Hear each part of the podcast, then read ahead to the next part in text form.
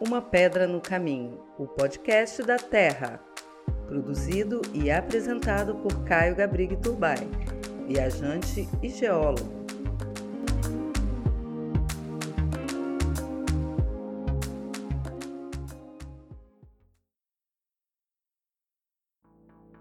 Nos próximos três episódios de Uma Pedra no Caminho, nós vamos falar de teoria de Gaia e entrevistar o hidrogeólogo e permacultor Arthur Nani. Neste segundo episódio, vamos falar do mundo das margaridas, um experimento proposto por James Lovelock para provar o modelo de autorregulação planetária. Falaremos também da adaptação da vida às mudanças planetárias e o equilíbrio existente entre as diversas esferas terrestres.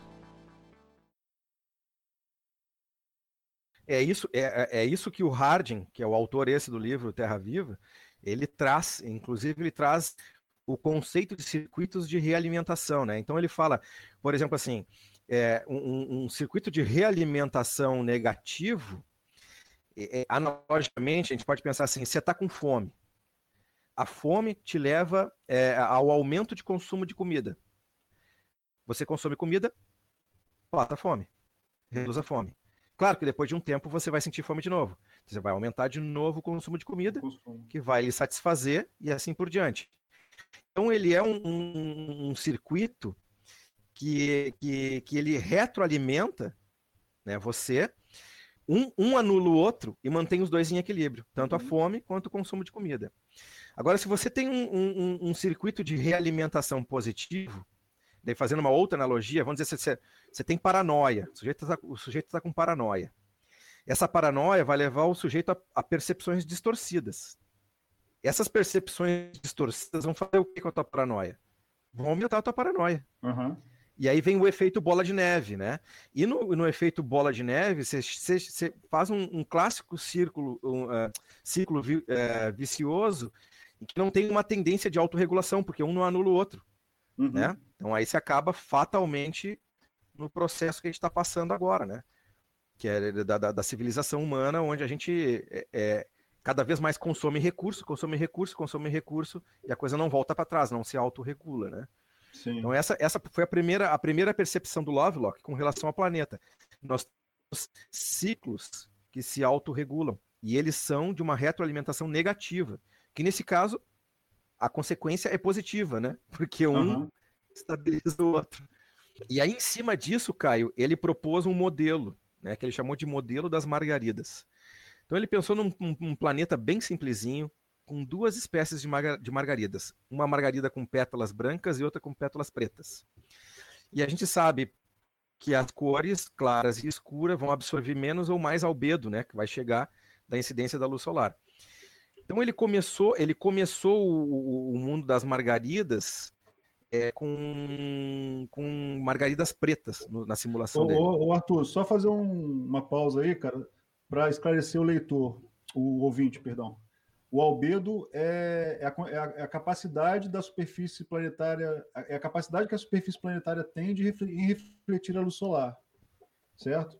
Isso, isso. Aí, por exemplo, a água tem um albedo baixo, porque ela absorve muita luz solar, a luz. e a neve, e a neve que é branca tem um albedo altíssimo, porque é branca, né? Enfim, aí ela reflete. Esse é um conceito da, da física ainda de, de, de nível médio, né? Enfim, uhum. básica, né? Mas é importante para a gente entender.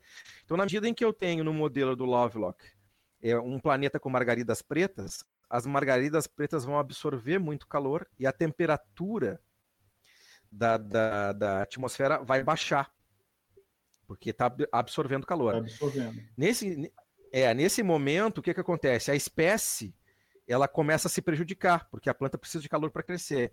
Então ela começa a entrar em processo de evolução e acaba clareando as pétalas para refletir mais a, a, a, luz do sol, gerando um albedo maior. Aí o que acaba acontecendo? Se você introduz, por exemplo, margaridas brancas no modelo, que é um modelo simplista com duas espécies, né? uhum é, a margarida branca vai refletir a luz do sol e vai aquecer a atmosfera de novo.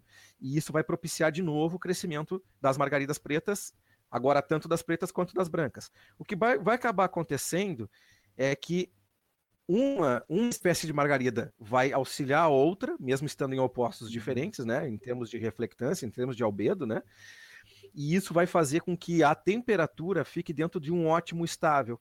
Para ambas as espécies. Isso assim um modelo bem simples, enfim, mas aí o Lovelock foi bastante crucificado com isso e aí então ele resolveu inserir no modelo dele outras espécies de margarida com pétalas de cores em albedos intermediários entre o branco e o preto.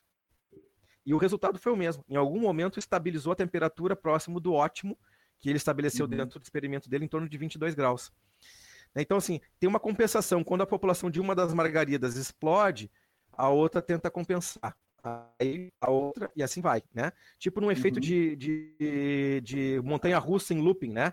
O carrinho da montanha-russa dá um looping lá em cima, perde velocidade, desce de novo, até ganhar força e velocidade para vencer o próximo looping, né? Uhum. Enfim, essa, essa oscilação, ela só é possível porque a gente vive dentro de um planeta que está em desequilíbrio. E é esse desequilíbrio que gera vida. Se não fosse isso, a gente seria que nem Vênus e Marte.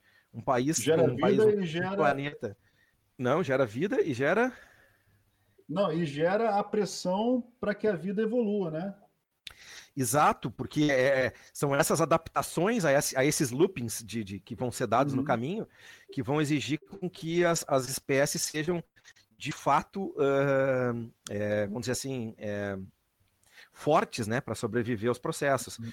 Tanto é que ao longo da nossa escala uh, geológica de vida, vamos dizer assim, se você pegar dados lá, de, lá das, das grandes extinções em massa, nós temos uma grande extinção lá em torno de 500 milhões de anos atrás, é a Ordoviciana. Depois tem a Devoniana, né?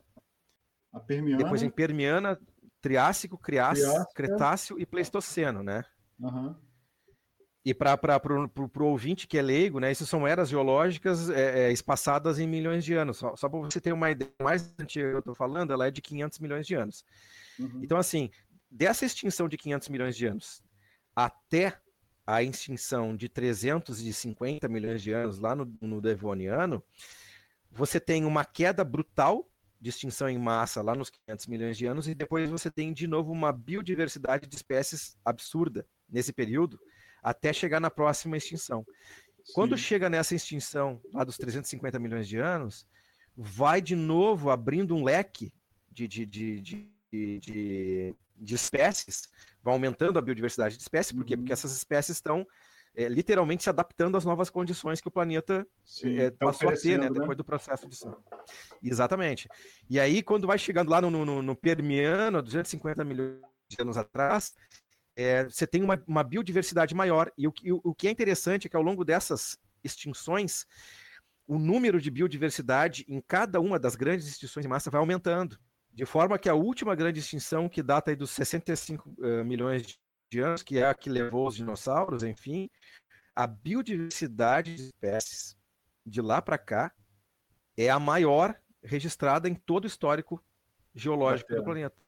Então, assim, a capacidade de sobreviver a uma, a uma, a, ou a capacidade de regeneração do planeta a cada extinção também melhora a cada extinção. A cada ou seja, extinção. o planeta vai ficando cada vez mais, mais, mais resiliente, né? E resiliência quer dizer estar forte contra eventos extremos, né? Uhum. Que é o uhum. caso de uma extinção em massa, né? Sim. É como se o planeta também estivesse em evolução, está em evolução, né? Como se estivesse, não, o planeta está em evolução, né? E aí a gente tem Não, que. Exato. A gente tem que lembrar que na história do planeta, que é de 4 bilhões e 500 milhões de anos, a, o grande marco biológico é de fato os últimos 520 milhões de anos, né? Que é onde a gente tem a explosão de vida metazoária. E que antes disso o planeta era dominado por, por micróbios, né? Por bactérias.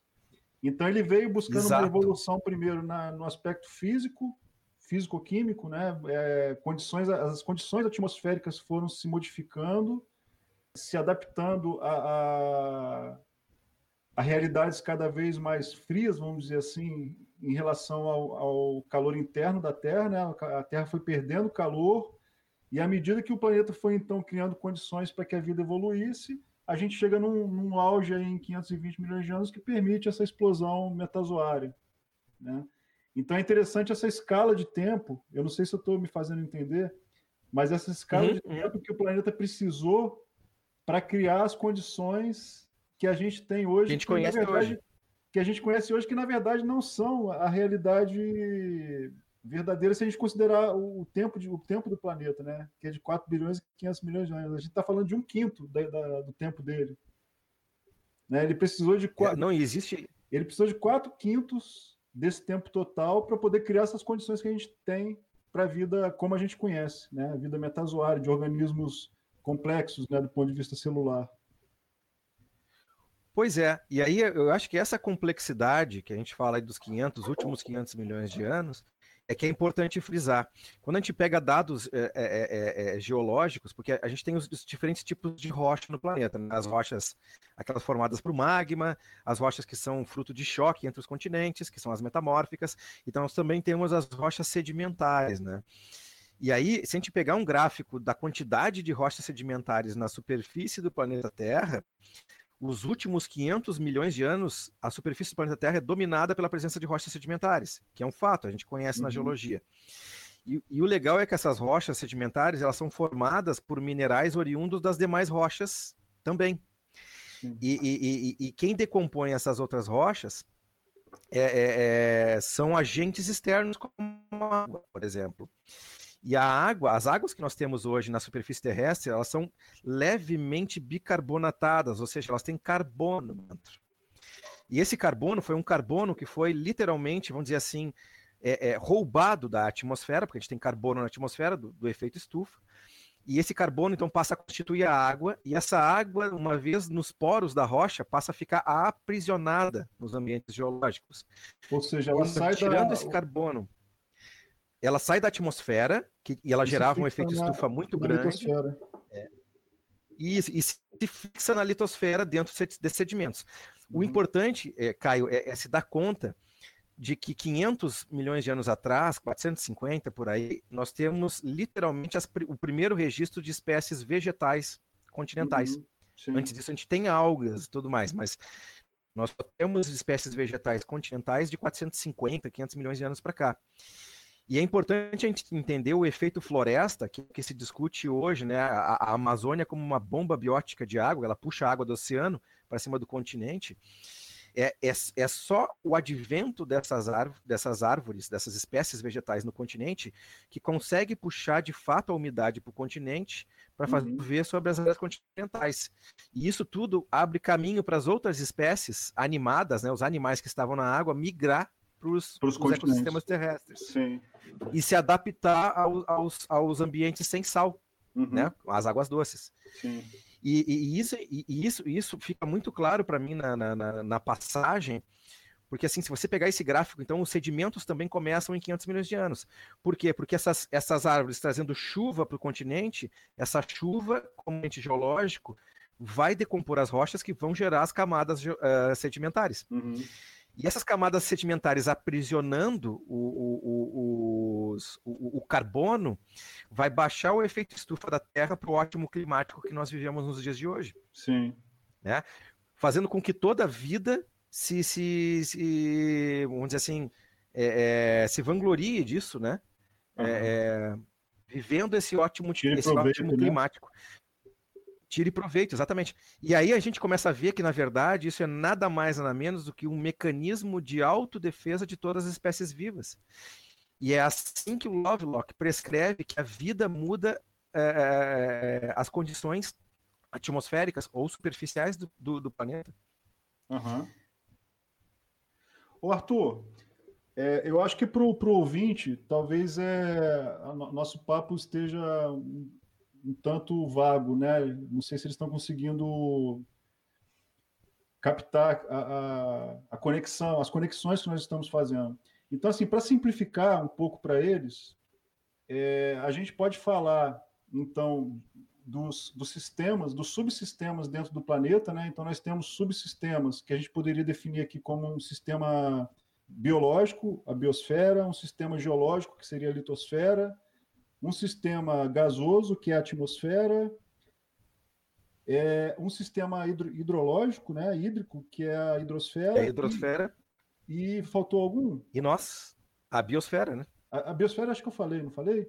E há quem ainda separe um, um, outro sistema que seria a pedosfera, né, que são solos, que fa faria uma distinção da, da, litosfera. Não sei se essa distinção ela é verdadeira, mas há quem, quem ainda separe a, a parte dos solos, né? Então e... eu, eu acho ela, eu acho, acho bem coerente a separação, viu? Sim. Porque os solos, os solos são um produto da interação com todas as outras esferas. Sim. E aí, é, para ficar claro para o ouvinte, que a gente está conversando é que essas, essas esferas, né, a gente pode entender como sistemas parcialmente fecha, fechados, mas que interagem entre si, com troca de energia e de matéria. Eu acho que, que dessa forma a gente consegue ilustrar bem toda essa conversa que a gente está tendo aí nos primeiros minutos, né? Uma Pedra no Caminho é uma edição mensal. Maiores informações na descrição desse episódio. Ali você também encontrará os endereços de contato para sugestões e dúvidas.